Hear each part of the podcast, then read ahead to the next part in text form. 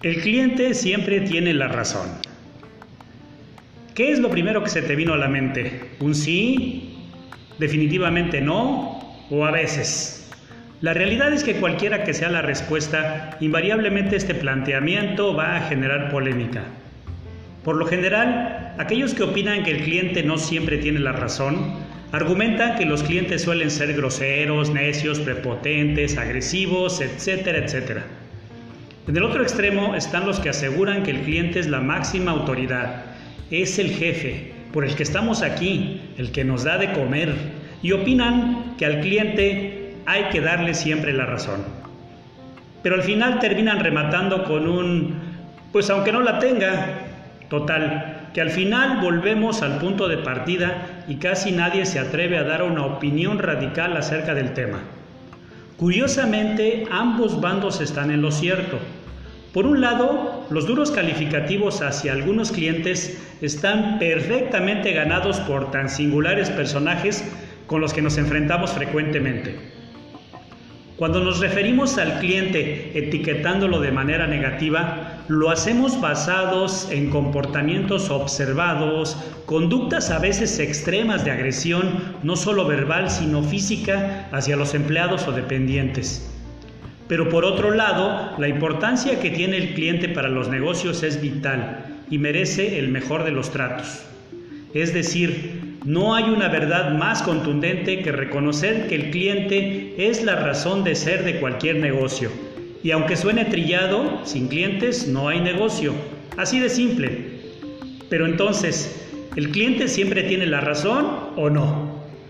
Lo que sucede es que frecuentemente solo vemos la punta del iceberg y aquí es donde tenemos que aplicar el servicio a la defensiva.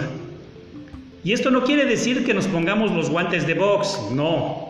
El servicio a la defensiva aplica exactamente igual que el ya conocido manejo a la defensiva, cuyo principio es estar pendiente de los errores de otros conductores. Lo mismo pasa en el servicio a la defensiva. Si queremos recibir más clientes lindos y sonrientes, tenemos que trabajar en cada eslabón de la cadena de servicio con un enfoque más preventivo. Por citar un ejemplo, en lugar de decir, es que usted no leyó, mejor hagamos las letras más grandes, ¿no? Tenemos que ver la película completa, ver más atrás, detenernos un poco y buscar cuál es la causa raíz que hizo que el sujeto que tenemos enfrente esté a punto de golpearnos. Si razonamos un poco, ese cliente no se levantó esa mañana pensando, hoy voy a insultar y a maldecir a todo aquel que se me ponga enfrente. No, no es así. Si indagamos en nuestra cadena de servicio, vamos a encontrar que en algún eslabón algo no se hizo bien. Y pudo ser algo en apariencia tan insignificante que no le dimos importancia, desde un anuncio no actualizado, una llamada sin atender, un atraso, un paquete dañado, algo que fue formando una percepción negativa en el cliente y que cuando llegó al mostrador solo vimos la peor versión de él. Y entonces, bajo esa misma óptica, superficialmente pensamos que no tiene la razón, basados en su actitud prepotente. Ahora qué, un cliente enojado siempre será oro molido para aquellos que ven más que un problema, una oportunidad. Pero bueno, esa es materia de otro tema. Por ahora quisiera concluir en mi muy particular punto de vista que aunque a veces la forma de expresar su molestia no siempre es la más cordial y aunque nunca se tendrá al 100% de los clientes contentos, el cliente siempre tiene la razón, porque al final la percepción de nuestro servicio no fue lo que esperaba.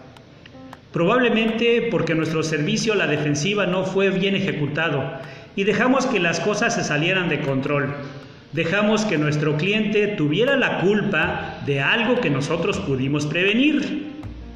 ¿Tengo o no tengo razón? Juzgue usted.